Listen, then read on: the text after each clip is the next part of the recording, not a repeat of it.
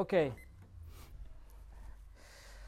C'est avec une grande anticipation que nous allons ouvrir la parole de Dieu ensemble encore une fois, comme euh, chaque semaine. Et aujourd'hui, on va l'ouvrir dans le livre de Exode, chapitre, chapitre 34. Le livre d'Exode, chapitre 34.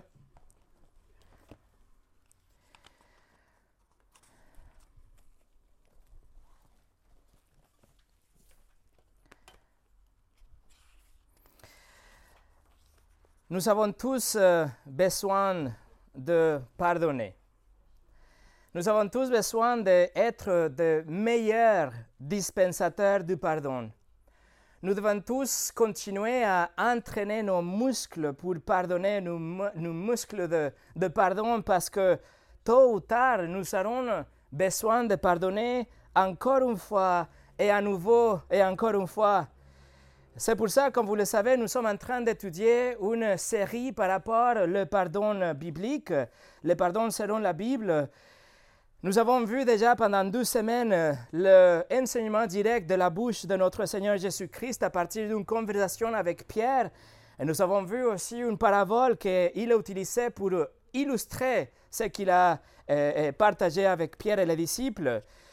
Et mes amis, Rien ne peut être plus chrétien ou anti-chrétien. Rien ne peut être plus unificateur et plus destructif, plus désintéressé et égoïste, plus apprécié et critiqué par le monde que nous regarde que le fait de pardonner ou de ne pas pardonner. Le pardon, le vrai pardon ou la manque de pardon. Nous savons déjà étudié que Pierre, euh, euh, euh, avec Jésus, parle et Jésus dit qu'il n'y a pas une mesure pour le pardon, il n'y a pas une limite pour le pardon, il n'y a pas de conditions pour pardonner. Le vrai pardon est somptueux, il est libre, sans fin. Il est donné même si l'autre partie ne demande le pardon. Pourquoi? Parce que Dieu nous a pardonné une dette qui était énorme une dette réelle. Ce n'était pas une, juste une petite offense comme quelque chose que quelqu'un a dit ou qui a fait, qui a touché, touché notre fierté ou notre estime de soi. Non, notre offense envers Dieu est réelle. Elle est lourde, elle est grande, elle est tellement réelle et grande et lourde que Jésus-Christ a donné sa vie parfaite pour payer notre dette. Alors c'était une dette réelle, pas comme les dettes entre nous, comme les offenses entre nous.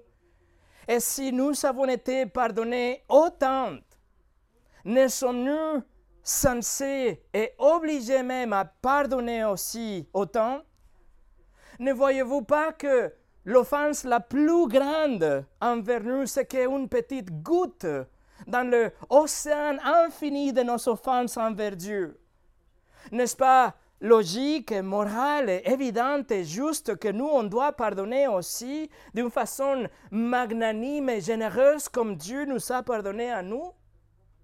Non seulement pardonner, mais pardonner de tout notre cœur, comme Jésus a dit dans Matthieu 18, d'une façon sincère et résolue, d'une façon active, d'une façon volontaire et consciente c'est une décision de ne pas imputer l'offense à l'autre personne, de ne pas euh, euh, euh, attribuer l'offense à l'autre personne, surtout quand on parle de notre frère et notre sœur. Mais la Bible a tellement de choses à dire par rapport au pardon. C'est tellement au centre de l'histoire de la rédemption que je voudrais explorer avec vous un exemple extraordinaire du pardon qui se trouve à la fin du Nouveau Testament. Mon objectif, c'est d'arriver à cet exemple à la fin du Nouveau Testament, mais pour pouvoir y arriver, je voudrais survoler quelques passages pour, on va dire, on va monter un dossier pour voir des caractéristiques différentes du pardon pour après arriver à cet exemple et mon objectif, c'est qu'à la fin de cette petite série par rapport au pardon, le pardon soit tellement enraciné et incrusté en nous, que le pardon soit tellement une partie de notre nature, tellement une partie de notre position par défaut, notre réaction aux problèmes et aux offenses, Que le pardon soit aussi au centre de cette Église, mes amis. Que le pardon soit au centre de nos relations, nos, mariages, nos relations avec nos enfants et nos collègues et nos amis et nos frères, etc. C'est mon désir. Que le pardon circule dans nos veines. Que le pardon s'écoule de nos lèvres, qu'il jaillisse de nos cœurs, qu'il euh, se déborde dans nos actions. C'est ce que nous allons commencer à voir aujourd'hui. Mais avant de commencer, on va prier.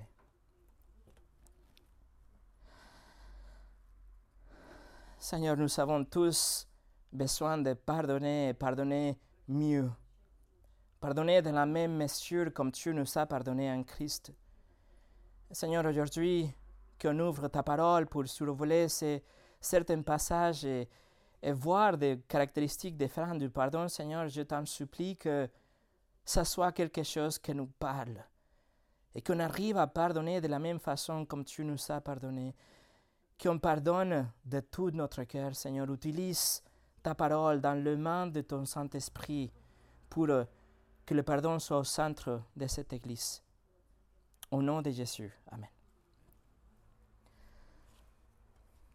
Et le message s'appelle tout simplement un exemple sur le pardon. Le pardon, mes amis, est tellement important. Là où il y a un pardon rapide et facile, les relations perdurent. Là où il y a un, pardon rapide et facile, une amitié ne se brise jamais. Un mariage ne se termine. Une église ne se divise. Une famille ne se sépare.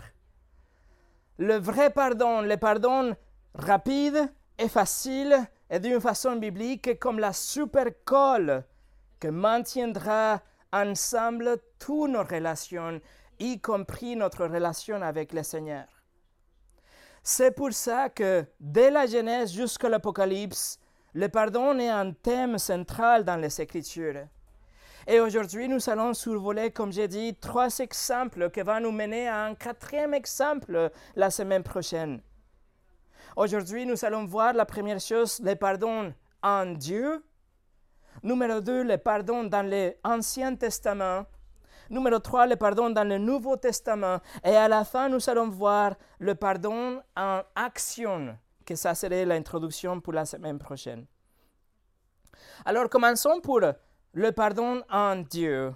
Et avec ça, et pour ça, on va voir Exode chapitre 34, que c'est ce passage quand Moïse reçoit les tables de la loi pour une douzième fois et Dieu descend dans un nuage de gloire et il se décrit à lui-même. Exode chapitre 34, versets 6 et 7. Et l'Éternel passa devant lui et s'écria, L'Éternel, l'Éternel, Yahvé, Yahvé, Dieu miséricordieux et compatissant, lent à la colère, riche en beauté, en bonté et fidélité, qui conserve son amour jusqu'à mille générations, qui pardonne l'iniquité, la rébellion et le péché, mais qui ne tient point les coupables pour innocents, et qui punit l'iniquité des pères sur les enfants et sur les enfants des enfants, jusqu'à la troisième et la quatrième génération. Voilà, Dieu est en train de se décrire à lui-même, et il dit que dans son cœur, dans la description qu'il aurait, aurait pu donner, il nous dit qu'il est un Dieu qui pardonne. Dieu aurait pu arrêter l'univers complètement le moment qu'en Adam et Ève sont péchés. Mais il n'a pas fait ça parce qu'il a tout de suite pardonné. Et non seulement ça, l'histoire continue parce qu'il a prévu aussi un sauveur pour l'humanité. Mais Dieu nous dit ici qu'il est un Dieu qui pardonne l'iniquité dans le verset 7. Et l'hébreu, derrière pardonner ici, c'est un, mot très intéressant, c'est le mot nasa. Mais littéralement, ce mot, ça veut dire soulever quelque chose ou, porter quelque chose. Et quand le mot est utilisé pour parler d'une relation ou du pardon, on dit que c'est un poids, c'est le poids d'une offense qui est soulevé et qui est porté de vous. C'est le poids de cette offense, la culpabilité qui est soulevée, qui est enlevée de vous. L'iniquité est enlevée. Quand, par exemple, quand il a tué son frère dans Genèse chapitre 4, il utilise le même mot pour parler de la punition que Dieu lui avait donnée. Genèse 4, 13, quand dit à l'Éternel, Mon châtiment est trop grand pour être supporté. Le même mot, Nassa. Donc vous voyez ici quand il dit que c'est la punition qui est lourde, qu'il n'est pas capable pour porter ce fardeau. L'image, c'est ça, vous portez dans votre dos, sur votre dos, une offense, vous portez avec vous le fardeau d'une culpabilité, d'une offense, le châtiment, la punition, et le pardon est de soulever le poids et vous libérer de ce poids pour que vous ne le portez plus. Dans Exode chapitre 32, quand le peuple d'Israël a péché, quand ils sont euh, loués cette veau d'or que le peuple d'Israël avait fait, Moïse intercède pour son peuple et il utilise les mêmes mots. Il dit, Dieu, Seigneur, pardonne leurs péchés, soulève leurs péchés, porte, enlève leur culpabilité. Vous voyez l'essence du pardon. C'est très intéressant que dans le Nouveau Testament, les Grecs utilisaient pour pardonner, c'est un mot composé, aphiemi. Et c'est composé de deux mots. Le premier mot, c'est une séparation. Le mot apo, c'est séparer quelque chose ou mettre une distance entre vous et l'autre chose. Et le deuxième mot, c'est iemi, que c'est une forme intense pour dire euh, envoyer quelque chose. Alors le mot utilisé pour pardon, c'est ces deux mots ensemble que ça veut dire on va envoyer loin quelque chose avec force. On va déplacer quelque chose pour que la chose soit séparée et loin de moi. C'est le mot utilisé pour pardon. Et le mot utilisé dans la littérature grecque, c'était utilisé aussi pour décrire, par exemple, un, un esclave qui était renvoyé, relâché ou mis en liberté. C'était pour décrire euh, nous avons quelque chose qui nous appartient, un objet, et maintenant je vais le, pardonner dans son sens, c'est-à-dire je vais le relâcher, laisser partir. La traduction en grec de l'Ancien Testament, la LXX ou la Septante, utilise le même mot dans Lévitique chapitre 16 pour décrire le bouc d'expiation, le bouc qu'on libère dans le désert. Vous voyez, c'est cette démarche de mettre en liberté, de, de relâcher, de séparer, séparer, quelque chose de nous. Et dans Proverbe chapitre 4, le mot est utilisé dans le négatif. Proverbe 4, 13 nous dit Retiens l'instruction, ne le lâche pas. Ça, c'est le même mot. Ne le laisse pas partir, ne le lâche pas. Donc, vous voyez comment le, hébreu et le grec utilisent la même expression, c'est la même implication lorsqu'on parle du pardon. Il y a une offense quelque part, et pardonner, ça veut dire soulever la faute, enlever la transgression et envoyer loin l'iniquité pour que on le laisse partir, pour qu'il soit loin de nous. Ça, c'est le pardon biblique. Et n'est-ce pas comme ça, mes amis, que Dieu nous pardonne aussi? Allez avec moi au psaume 103. Le psaume 103 pour voir comment Dieu nous pardonne.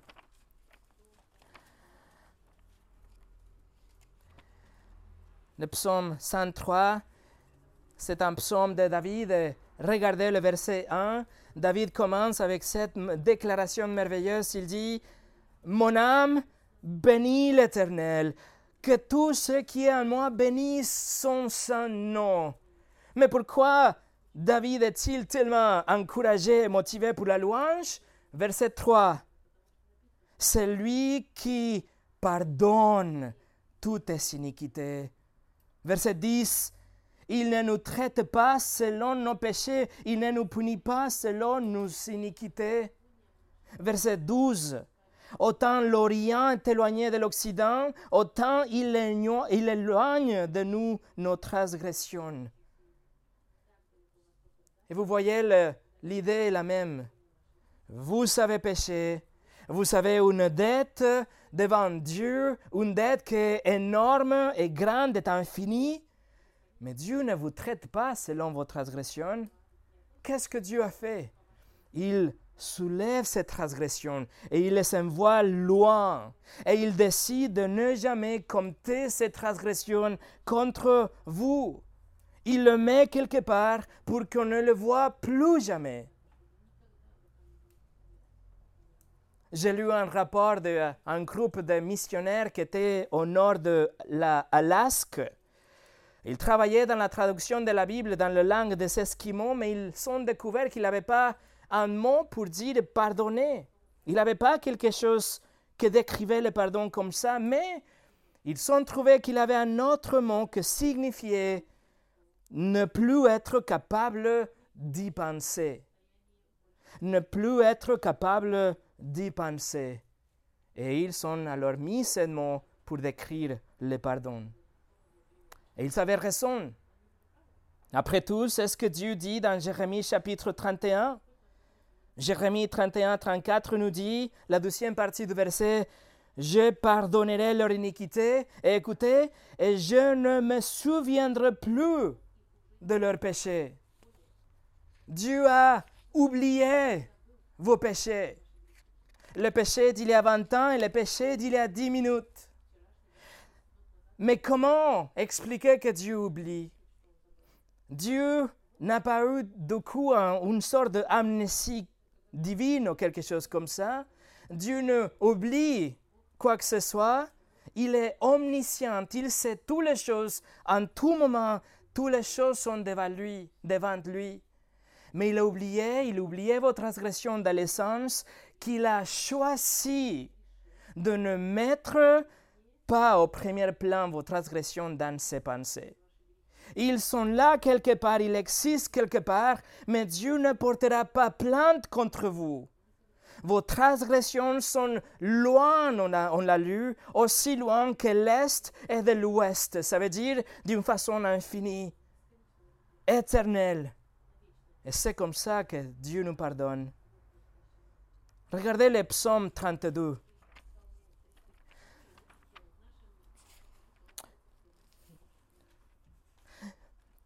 Regardez le euh, psaume 32, versets 1 et 2. David déclare Heureux celui à qui la transgression est remise, le même mot nassa, à qui le péché est pardonné. Heureux l'homme à qui l'Éternel n'impute pas d'iniquité et dans l'esprit duquel il a point de fraude. Mes amis, ça c'est le pardon biblique. Vos transgressions ont été soulevées, ils ont été emportés et séparés de vous si loin qu'ils ne seront plus jamais pris en compte. Dieu ne cherchera jamais une sorte de vengeance. Il ne vous accusera de quelque chose qui était déjà pardonné. Vous voyez, le pardon biblique ne se souvient pas de vos offenses, le pardon biblique va chasser les pensées relatives aux offenses chaque fois qu'il revient. Le pardon biblique, va enterrer les offenses et il ne le fera plus jamais remonter. Et dans ce sens, on peut dire que le vrai pardon ou le pardon biblique est pardonné et oublié. Pardonné et oublié. Vous tirez une flèche tellement loin, si loin que vous ne verrez plus jamais la flèche encore une fois. Juste comme Dieu a fait avec vos offenses contre lui. Et je suis désolé, mes amis, mais quoi que ce soit moins que ça, ce n'est pas de vrai pardon. Le vrai pardon va tirer la flèche et oublier où elle se trouve. C'est comme ça que Dieu a pardonné les pécheurs. Et Dieu, un Dieu trois fois saint, a décidé d'éloigner cette flèche des offenses tellement loin de nous qu'elle ne sera plus jamais vue. Nous ne pouvons pas dire que notre critère est plus élevé que celui de Dieu. Et en lieu de décider de tirer la flèche, on prend la flèche et on la met dans notre carquois. Et non seulement on se souvient que la flèche existe et que la flèche est sur notre dos, mais nous la teignons et nous l'utilisons pour nous poignarder nous-mêmes et poignarder les autres. Le pardon biblique se débarrasse complètement de la flèche. Regardez le livre du prophète Michée le prophète Michée. Après les grands prophètes, le prophète Maillard, vous avez le livre de Joël. Et presque après, vous avez le livre de Michée, chapitre 7. Le livre de Michée, chapitre 7.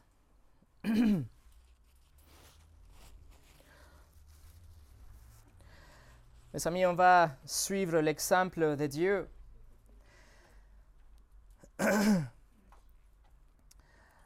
En fait, si vous avez, si vous avez entendu parler de l'expression de quelqu'un qui met une offense dans un coffre-fort et le jet au milieu de l'océan, vous savez quoi? Dieu était le premier à utiliser l'analogie, l'illustration. Non seulement Dieu a jeté la boîte au milieu de l'océan, mais il a mis un panneau à côté qui dit interdit de plonger. Regardez Michée chapitre 7, versets 18 et 19. Michée 7, 18 à 19. Quel Dieu est semblable à toi qui pardonne l'iniquité, qui oublie le péché du reste de ton héritage? Il ne garde pas sa colère à toujours, car il prend plaisir à la miséricorde. Il aura encore compassion de nous. Il mettra sous ses pieds nos iniquités. Attention, tu jetteras au fond de la mer tous leurs péchés. Voilà l'illustration. Et le verset 18 euh, nous dit qu'il est, il est un Dieu qui pardonne l'iniquité. Et le mot, c'est le même, nassa. Il soulève et emporte les iniquités. Et quand le peuple d'Israël a lu ça, pour le peuple d'Israël, la profondeur de la mer, ça veut dire tout simplement l'infini. Et donc ils ont compris que Dieu pardonne à l'infinité. Il enlève nos offenses jusqu'aux confins de l'infini éternel. Ils sont enterrés quelque part au milieu de l'océan pour ne plus jamais les voir et ces offenses, mes amis, ne viendront plus jamais vous piquer. Ça, c'est le pardon en Dieu. Le pardon biblique, attention, est pardonner et oublier. D.L. Moody a écrit Ceux qui disent qu'ils pardonnent mais qu'ils ne peuvent pas oublier, ils s'enterrent simplement la hache de guerre mais laissent la poignée dehors pour une utilisation immédiate. C'est pour ça qu'on doit pardonner et oublier. Ça, c'est le pardon en Dieu. Numéro 2 le pardon dans l'Ancien Testament. Nous connaissons l'histoire de Joseph et on a parlé déjà de l'histoire de Joseph comme un exemple magnifique de pardon dans l'Ancien Testament.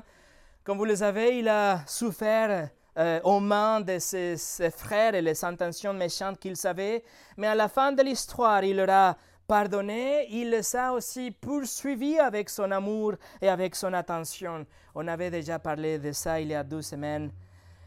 Mais considérons pour un moment le roi David. Allez au 1 Samuel chapitre 25. 1 Samuel chapitre 25.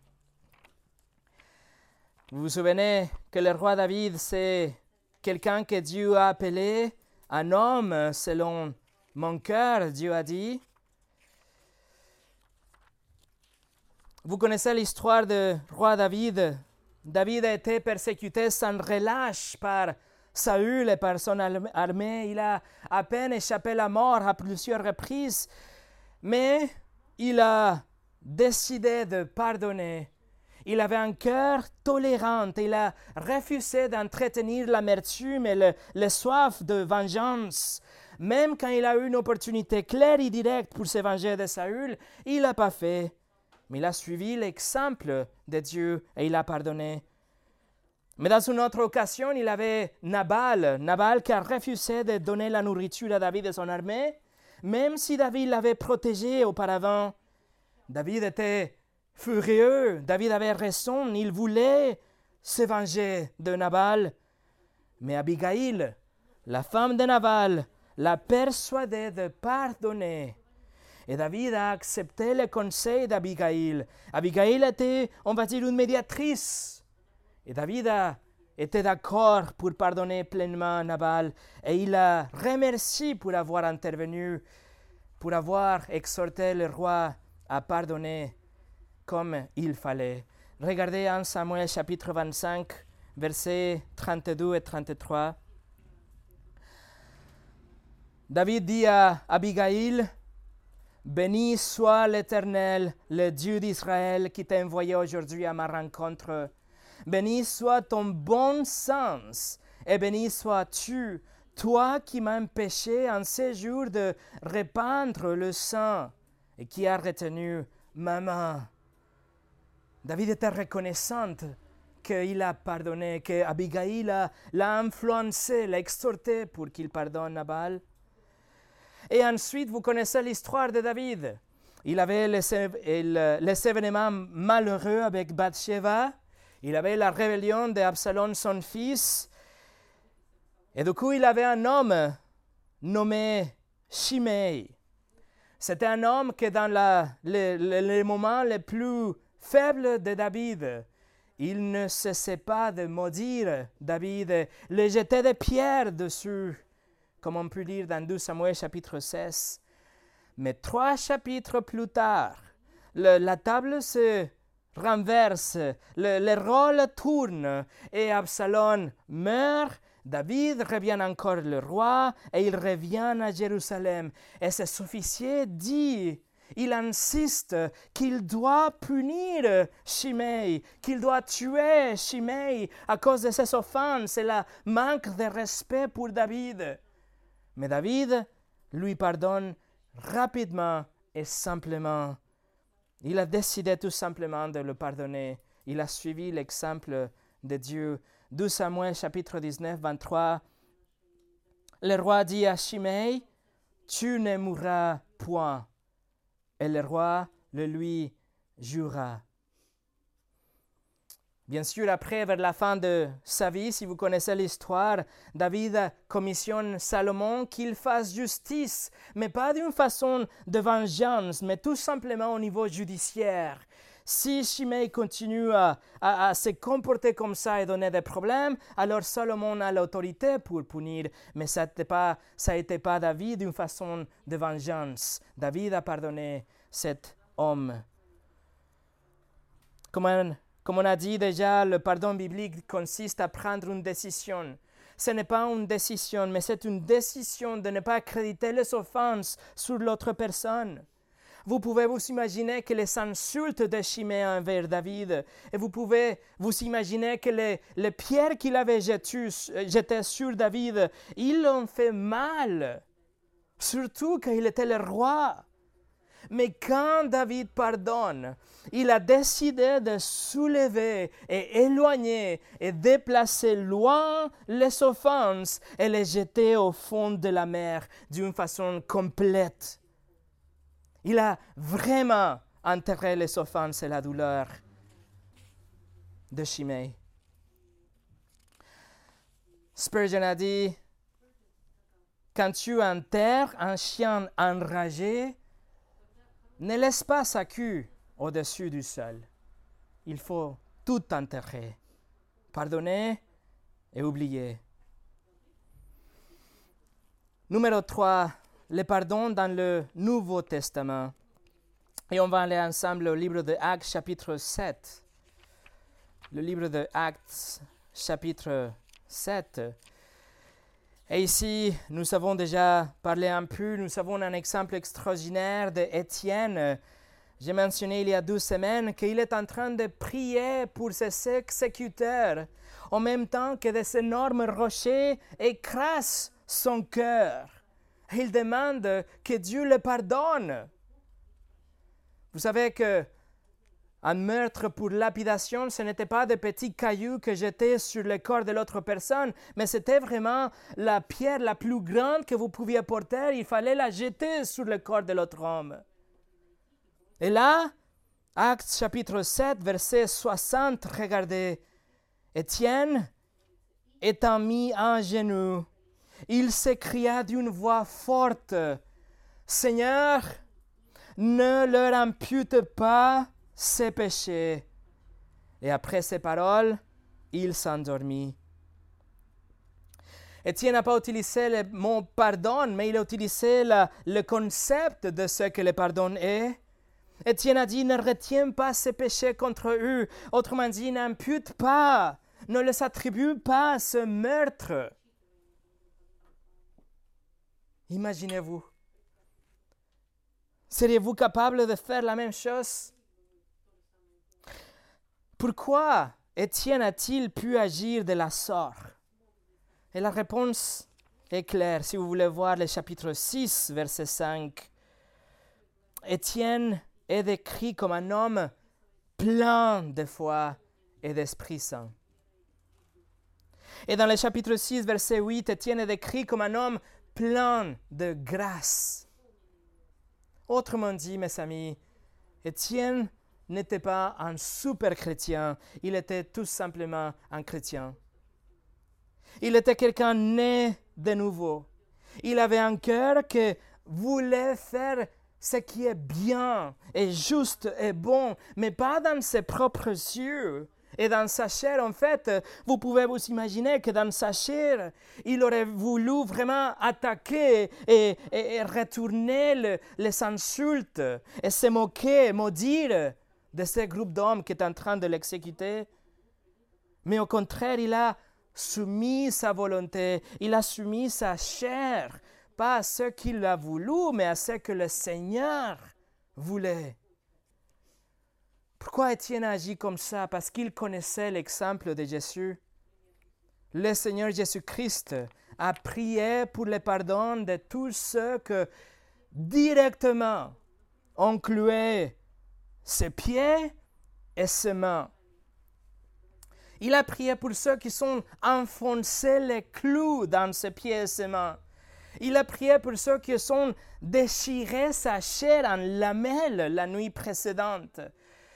Il a prié pour ce groupe d'hommes qui se sont moqués sans cesse de lui, qui savaient cracher sur la figure, qu'ils savaient frapper sans s'arrêter ces groupes d'hommes qui avaient vraiment rigolé lorsqu'il portait sa croix, ces groupes d'hommes qui ont placé une couronne d'épines pour déchirer et défigurer son visage. Mes amis, le Seigneur Jésus est le seul, écoutez, il est le seul qui a le droit d'utiliser le mot blessé. Je suis blessé. Oh, ne dites pas ça, mes amis. C'est Jésus-Christ qui était blessé dans tous les sens du terme, physiquement, psychologiquement, spirituellement, et pourtant il a tout avalé et il a pardonné. Stéphane connaissait comment Jésus avait pardonné ces hommes-là, indépendamment de leur attitude, et Jésus les a activement aimés en plus. Il a euh, intercédé en leur faveur. Il a demandé au Père de le pardonner. Luc 23, 34, Jésus dit, Père, pardonne-leur, car ils ne savent pas ce qu'ils font. Et les mots, c'est c'est les mêmes à qu'on expliquait il y a un moment. Relâche envoie loin leurs péchés, emporte leurs péchés, car ils ne savent pas ce qu'ils font. C'est ce que Jésus a prié. Étienne alors, tout simplement, il a voulu marcher dans les pas de son maître. Il a voulu juste copier, imiter l'exemple qu'il avait vu ou entendu de Jésus. Étienne appelle Jésus-Christ son maître, Seigneur. Mais ici, il montre avec son action, avec son pardon, qu'il est vraiment son Seigneur et son Maître. Il a fait sa volonté et il a pardonné. Étienne pardonne de tout son cœur, Étienne pardonne d'une façon libre et somptueuse et magnanime, et il pardonne même ses ennemis, même ses exécuteurs. Non seulement Étienne avait un nouveau cœur, mes amis, mais il avait un cœur qui était soumis, obéissante à la volonté du Seigneur Jésus-Christ. Étienne connaissait la théologie du pardon, il connaissait ce qu'on a déjà vu dans Matthieu 6, quand Jésus dit qu'on doit pardonner pour qu'on soit pardonné par le Père aussi. Et quoi dire de ce qu'on a étudié les deux dernières semaines, Matthieu 18, la parabole et la conversation avec Pierre. Étienne savait que le Seigneur veut que nous pardonnions sans limite, même 70 fois 7, et même soit fois, 7 fois par jour, et même pardonner ceux qui nous détestent. Il savait que sa dette envers Dieu était la même dette que dans la parabole, la dette infinie envers les rois une dette qui était impayable et cosmiquement offensive. Étienne reconnaissait son propre péché, sa blasphème, sa convoitise, euh, ses mensonges, son vol. Mais il savait aussi qu'en Christ, la dette avait été payée entièrement que les menottes de la dette avaient été brisées complètement et qu'elle était libre maintenant, que son casier était vierge. Sa dette était complètement payée par Jésus sur la croix. Étienne savait que son péché avait été soulevé de lui et séparé de lui. Il savait que la colère de Dieu qui était censée tomber sur lui avait tombé déjà sur Jésus-Christ. Il savait que Jésus avait été mort à sa place et qu'en revenant dans la vie, il avait démontré qu'il était vraiment Dieu dans la chair. Il savait qu'il avait déjà reçu la vie éternelle. Étienne avait reçu le pardon de ses péchés.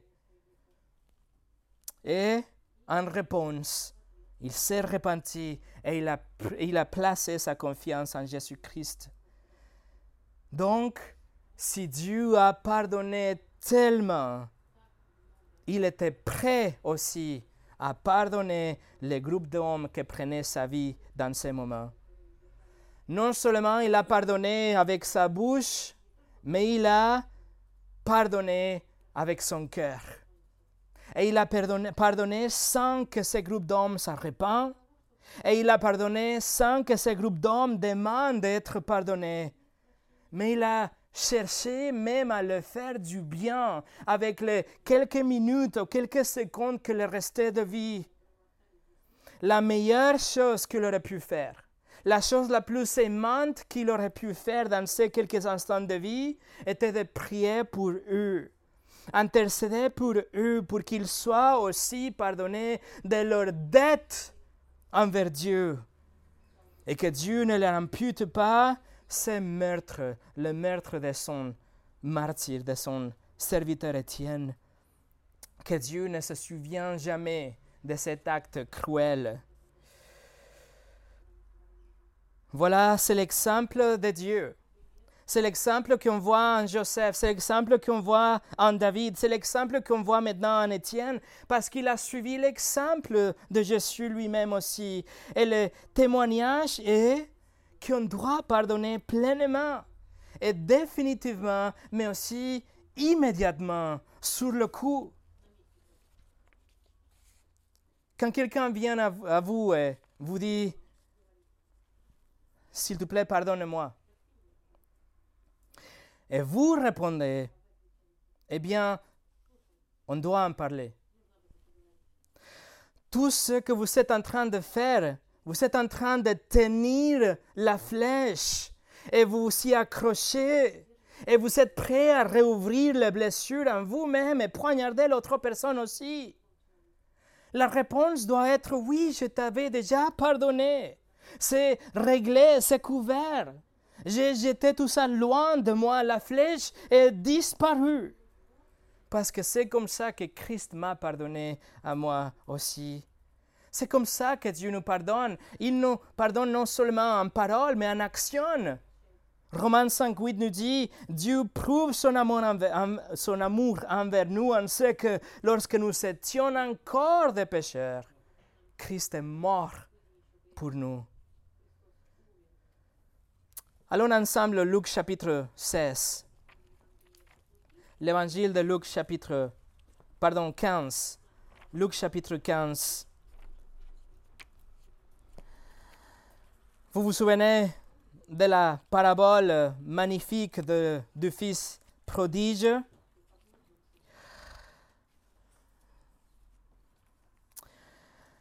De tout le peuple, le fils prodige était quelqu'un avec un cœur vraiment méchant, un cœur vraiment égoïste.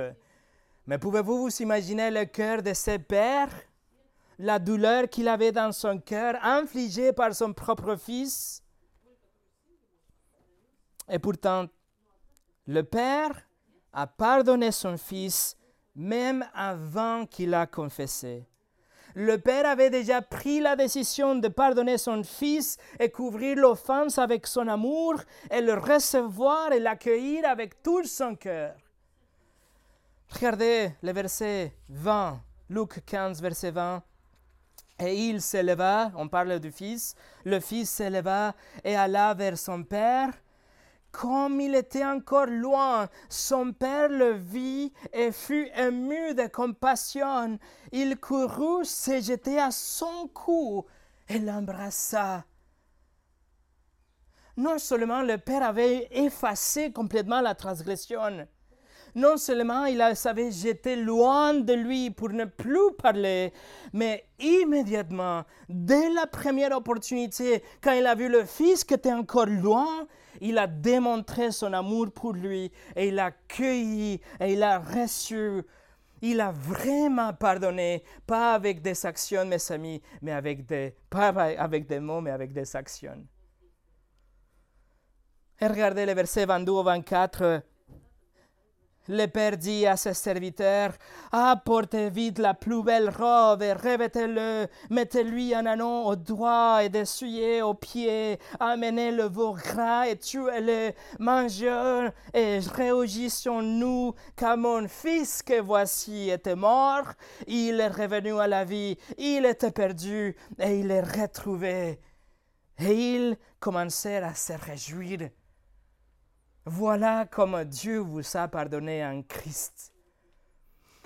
Et nous sommes commandés à pardonner dans la même mesure. C'est comme ça que nous on été pardonnés. Le monde ne connaît pas ce type de pardon, mes amis. Le monde ne peut pas aimer comme ça. Le monde aujourd'hui, en fait, célèbre la vengeance le monde aujourd'hui euh, ne montre pas de pardon, mais que de représailles. Et ce sont les héros d'aujourd'hui, ceux qui prennent la justice entre ses mains et qui ne pardonnent jamais. En fait, l'une des thérapeutes les plus connues aux États-Unis, une dame avec le nom de Susan Forward, il a écrit un livre qui s'appelle Toxic Parents, des parents toxiques. Et il encourage ses lecteurs, et je cite, Tu n'as pas à pardonner à tes parents. Bien sûr, il, elle écrit à des adultes, mais elle montre cette culture de il faut jamais pardonner. Il faut jamais oublier. La BBC de Londres, dans 2017, a publié un article qui s'appelle Les avantages cachés de la vengeance. Imaginez-vous. Et à la fin de cette étude, il y a, à la fin de cet article, il y a, il y a une étude qui conclut, je cite, Non seulement la vengeance peut donner du plaisir aux gens, mais les gens la recherchent précisément en raison de l'anticipation qu'elle le fera. Voilà la culture d'aujourd'hui la culture de vengeance, de je ne veux pas oublier, je te pardonne, mais j'oublierai jamais. Mais ce n'est pas la voie chrétienne. Ce n'est pas la volonté de notre Maître. Tournez avec moi au Romains chapitre 12. Dans Romains chapitre 12, l'apôtre Paul écrit quelque chose tellement radical, mes amis. Romains chapitre 12, versets 17 au 21. Écoutez la parole de Dieu. Ne rendez à personne le mal pour le mal. Recherchez ce qui est bien devant tous les hommes. S'il est possible, autant que cela dépend de vous, soyez en paix avec tous les hommes. Ne vous vengez point vous-même, bien-aimés, mais laissez agir la colère, car il est écrit À moi la vengeance, à moi la rétribution, dit le Seigneur. Mais si ton ennemi a faim, donne-lui à manger. S'il a soif, donne-lui à boire. Car en agissant ainsi, tu amasseras des charbons ardents sur sa tête. Ne te laisse pas vaincre par le mal, mais surmonte le mal par le bien. Voilà le chemin. Ça, c'est la voie chrétienne. Chez nous, le verset 21 est écrit, euh, collé sur la cuisine. Ne te laisse pas vaincre par le mal, mais surmonte le mal par le bien. Ça, c'est ce que nous, nous sommes appelés à faire. Et c'est aussi simple que cela. Le même Saint-Esprit, Dieu le Saint-Esprit que a habilité Étienne pour pardonner comme il a fait, il réside en vous aujourd'hui si vous êtes un chrétien.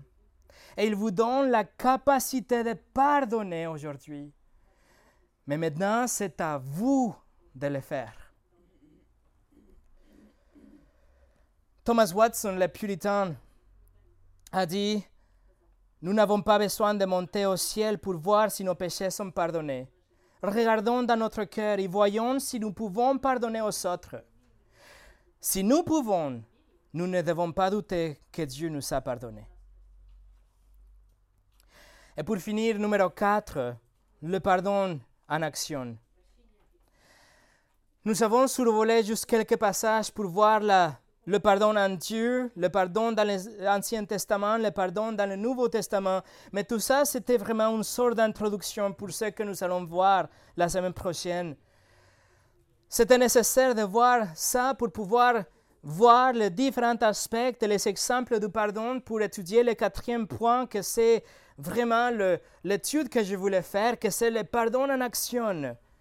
Et pour faire ça, à partir de la semaine prochaine, nous allons parcourir l'épître de Paul, la plus courte, seulement 25 versets, qui ne mentionne jamais le mot pardonner ou pardon.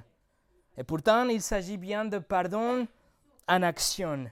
Nous allons voir l'épître au Philémon. C'est une lettre très personnelle de l'apôtre Paul. Il nous montre son cœur l'âme. Il nous montre aussi le cœur pieux de Philémon.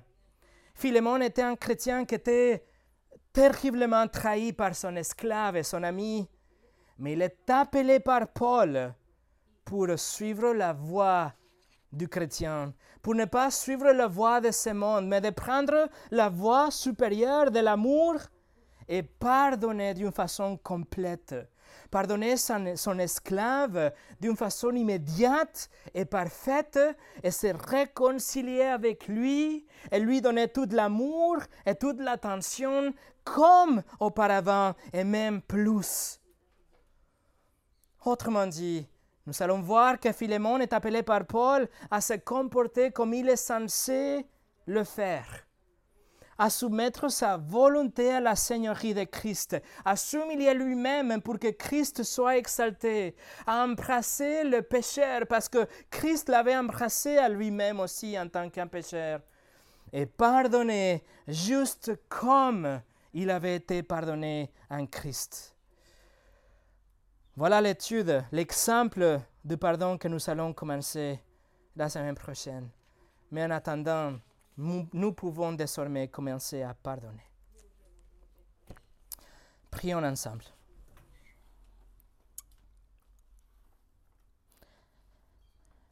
Seigneur, comme chaque semaine, on voit que le standard est tellement haut et nous sommes tellement incapables de pardonner comme tu veux que nous pardonnions, mais Seigneur, Si tu nous as donné le Saint-Esprit qui habitait en Étienne dans le livre des Actes, nous croyons que c'est possible.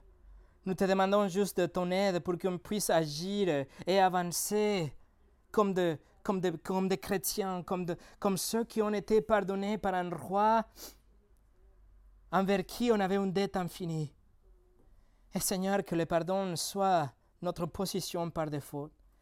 Qu'on arrive à pardonner non seulement avec nos paroles, mais avec nos actions, et que le pardon soit ces flèches que jetées au milieu de la mer pour ne jamais être vu, pour qu'on parle plus jamais, pour qu'on la sorte plus jamais, parce que c'est comme ça que tu nous as pardonné. Seigneur, merci pour ton pardon. Sans ton pardon, nous serons tous déjà en enfer. Merci pour ta parole qui nous montre ton caractère et pour le Seigneur Jésus-Christ qui a fait notre pardon soit possible. Au nom de Jésus.